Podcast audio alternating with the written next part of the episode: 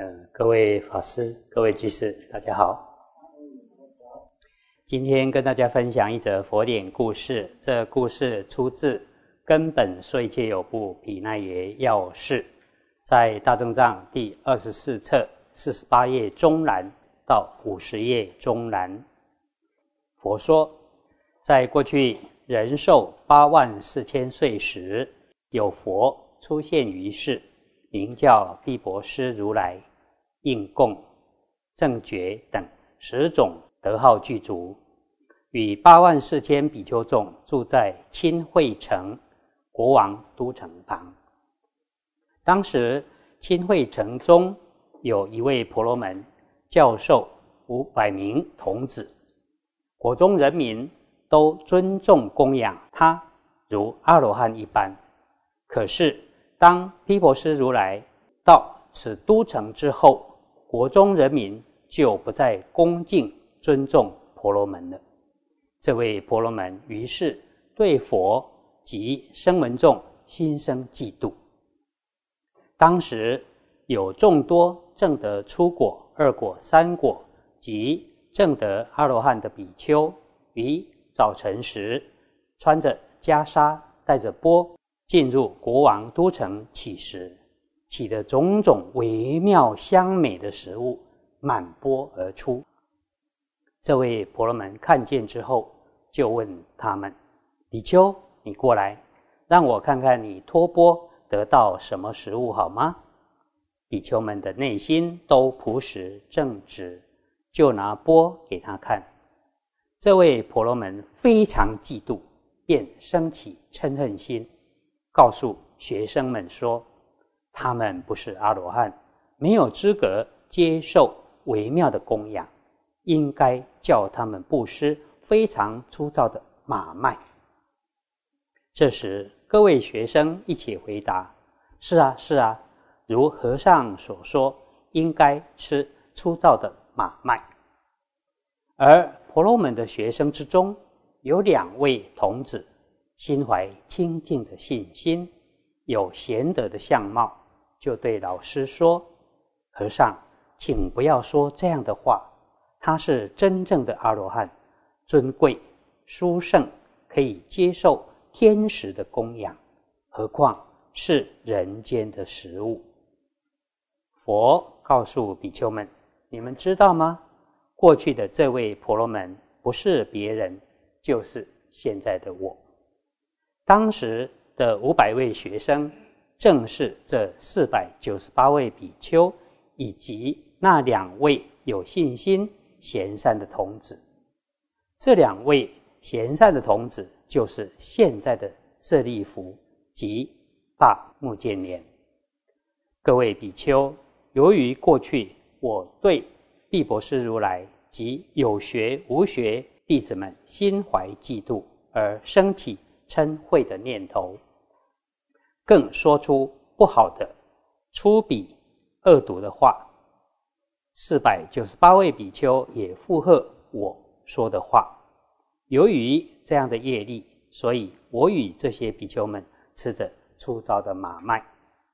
而舍利弗及大目连这两位童子不附和我说的话。由于这样的善业力，今天受到天人供养。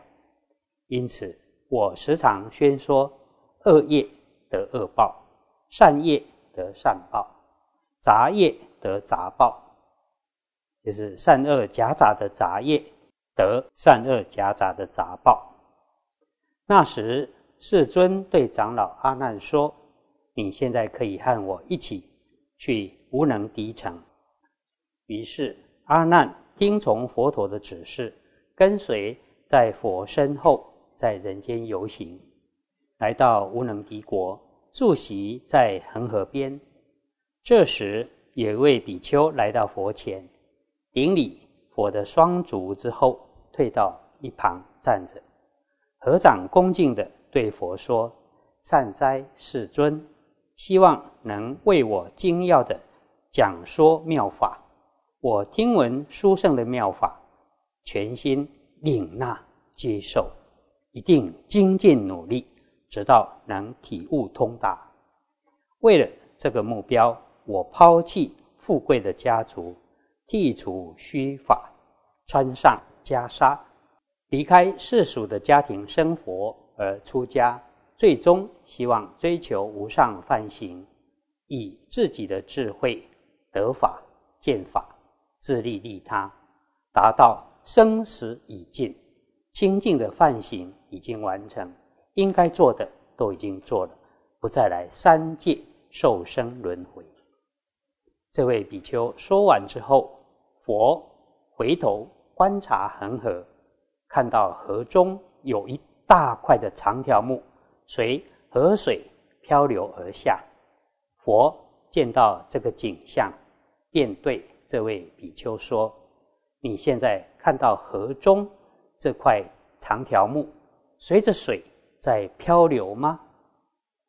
比丘回答说。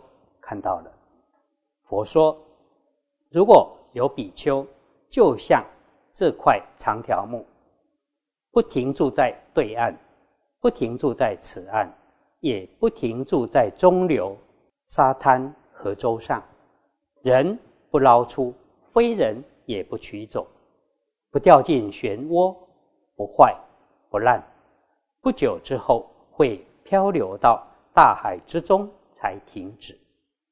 比丘就像这样，不取着彼此乃至各方面，直到涅盘。这时，这位比丘对佛说：“大德，我不了解什么是彼岸，什么是此岸，乃至不坏不烂等意思。善哉，世尊！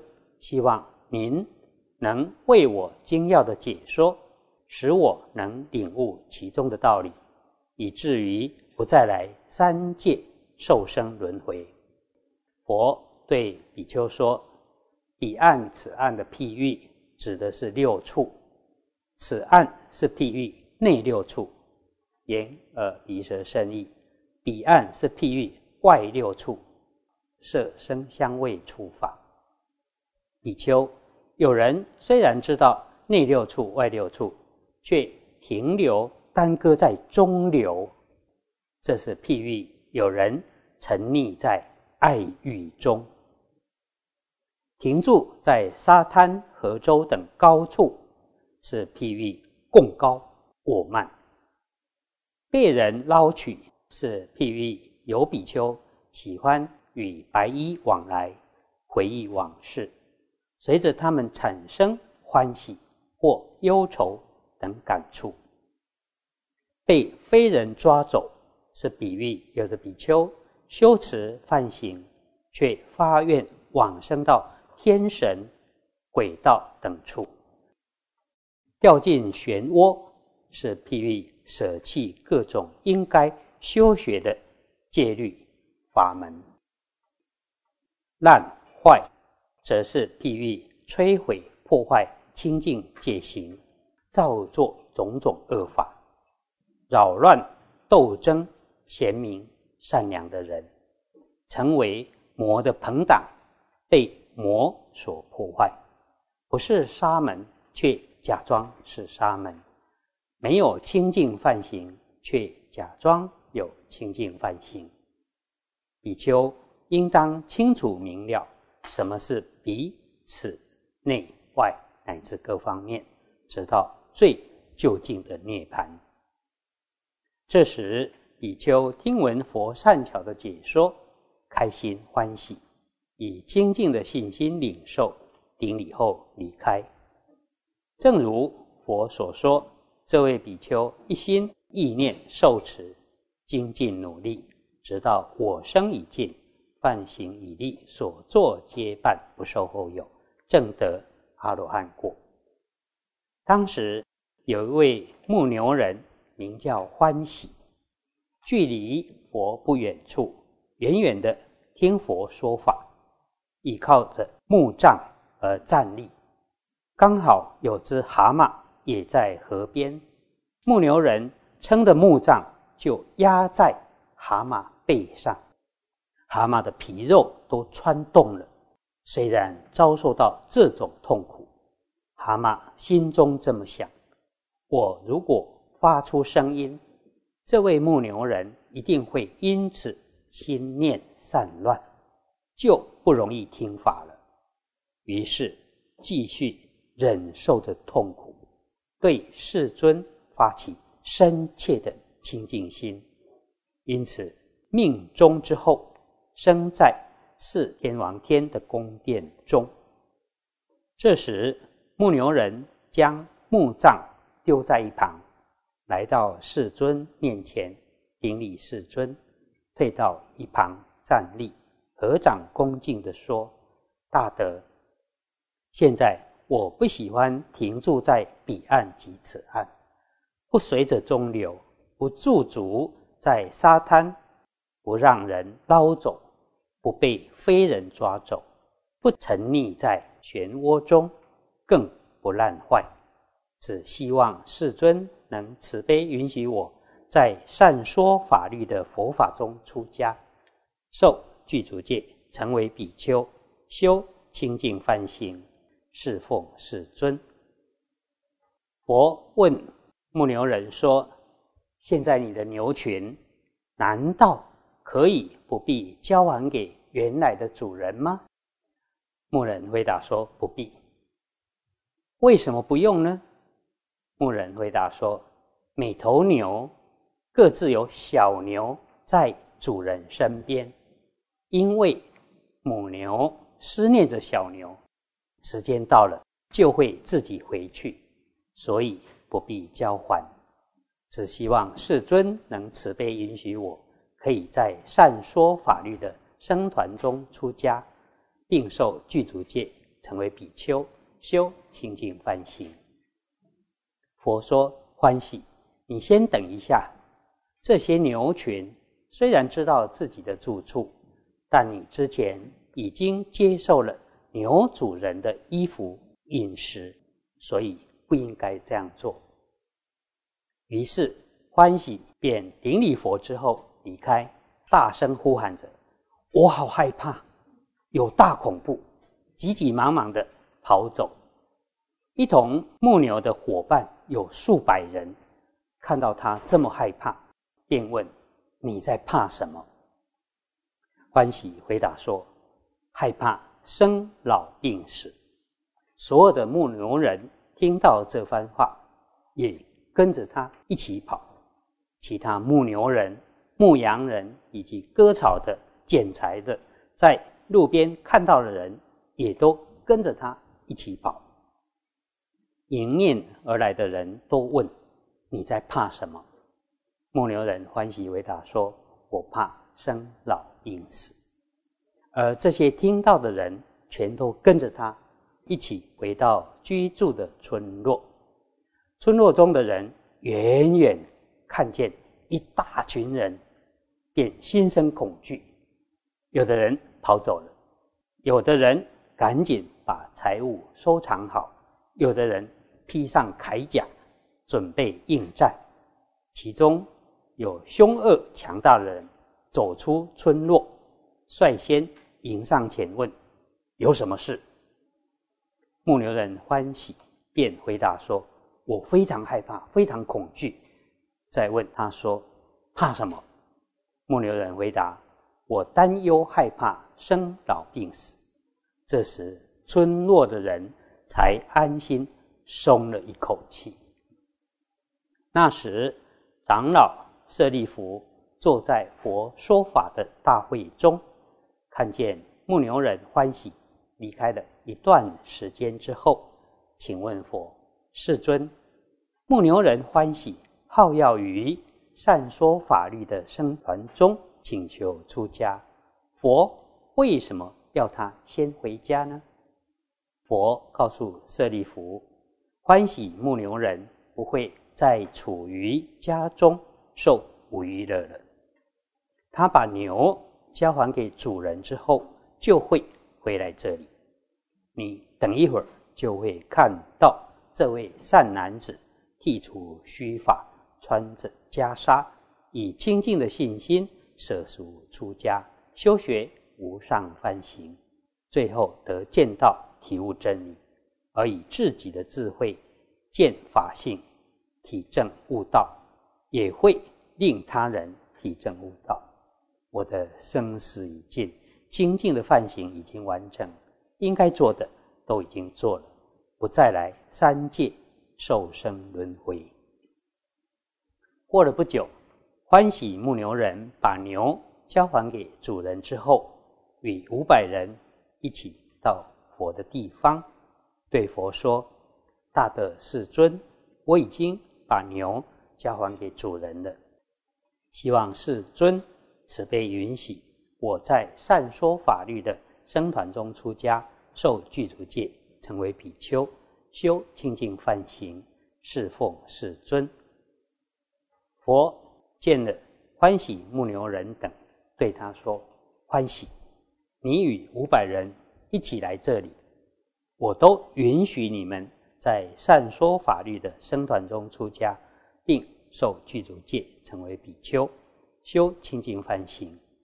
出家之后，应当精进修学善品，乃至心得解脱。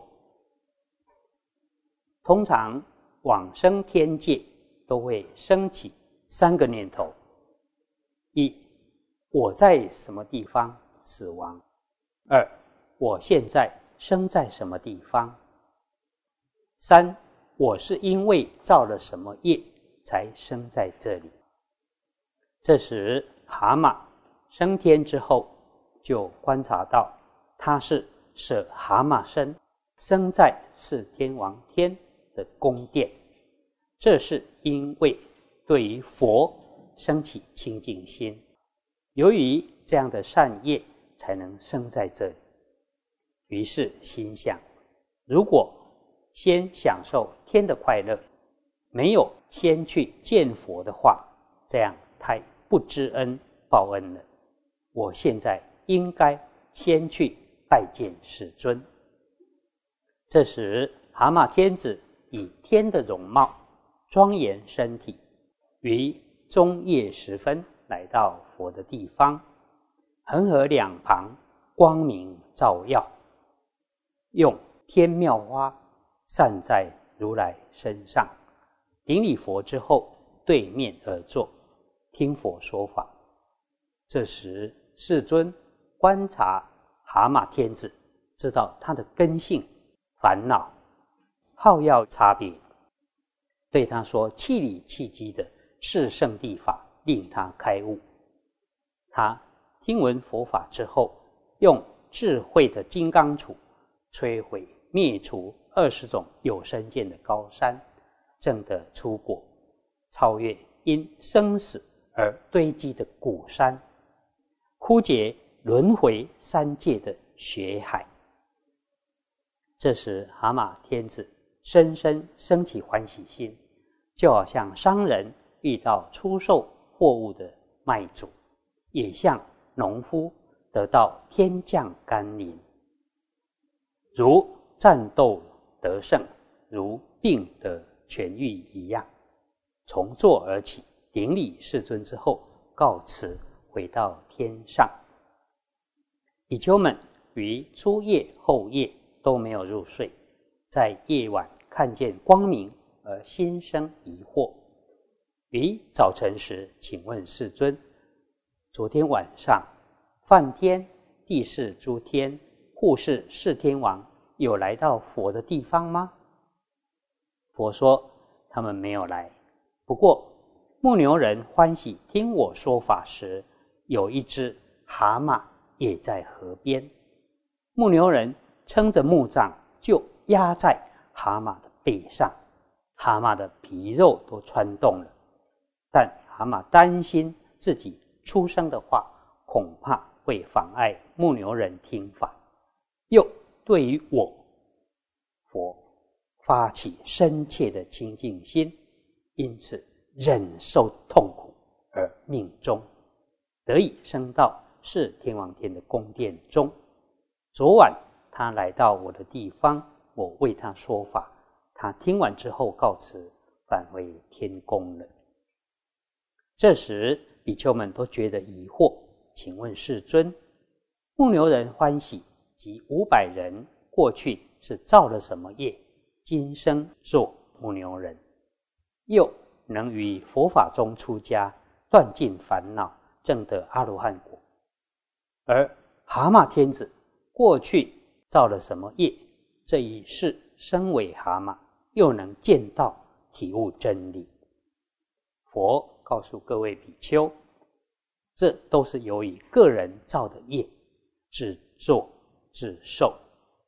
如寄颂所说：“假令经百劫所作业不亡，因缘会遇时，果报还自受。”意思是说，即使经过百劫这么长的时间，所造作的业力仍然不会灭失。